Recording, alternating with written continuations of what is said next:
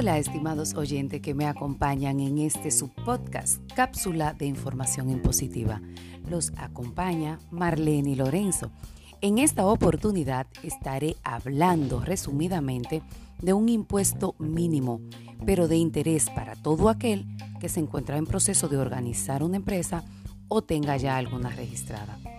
Este es el impuesto a los activos, un impuesto que por ser mínimo no deja de ser importante, ya que es un impuesto anual aplicable sobre los bienes en poder del contribuyente, sean estos personas jurídicas o personas físicas con negocio de único dueño, de lo cual el gobierno recaudará tengas o no operatividad. Escuchen bien, tengan o no operatividad.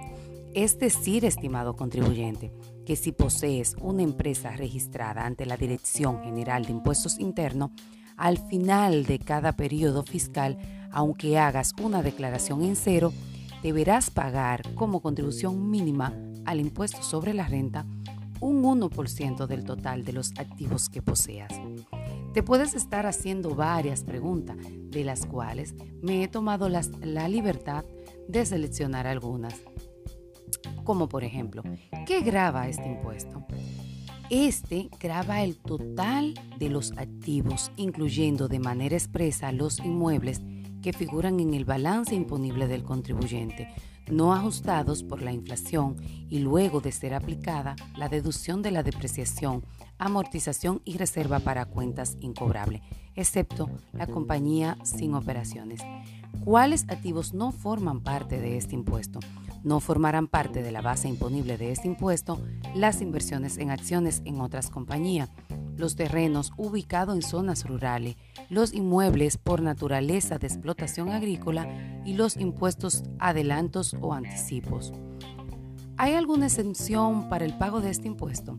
Están exentas del pago de este impuesto las personas jurídicas que por aplicación del Código Tributario, leyes especiales o contratos aprobados por el Congreso Nacional estén totalmente exentas del pago de impuestos sobre la renta. ¿Cuál es la tasa a pagar? La tasa a pagar de este impuesto es el 1% anual calculado sobre el monto total de los activos imponibles. ¿Cómo se determina este impuesto? Se determina con la declaración jurada del impuesto sobre la renta que se presenta en cada contribuyente. El pago de este impuesto, si procede, se efectuará en dos cuotas, venciendo la primera en la fecha límite del pago del impuesto sobre la renta y la segunda seis meses a partir del vencimiento de la primera cuota. ¿Por qué decimos si procede?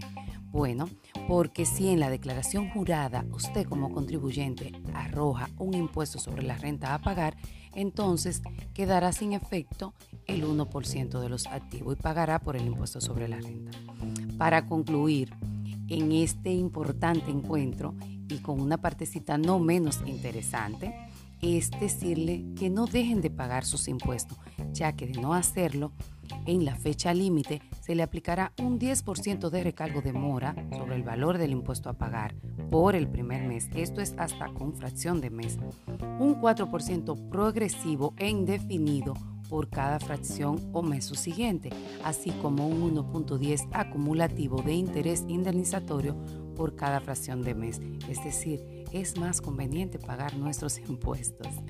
Bueno, si tienes alguna duda o alguna pregunta, puedes hacerla en nuestro portal que muchos de ustedes ya lo conocen. También pueden consultar en el portal de la DGI donde encontrarán allí un sinnúmero de respuestas a sus preguntas por cada impuesto que tengan allí plasmado. Hasta pronto, nos vemos en otro encuentro.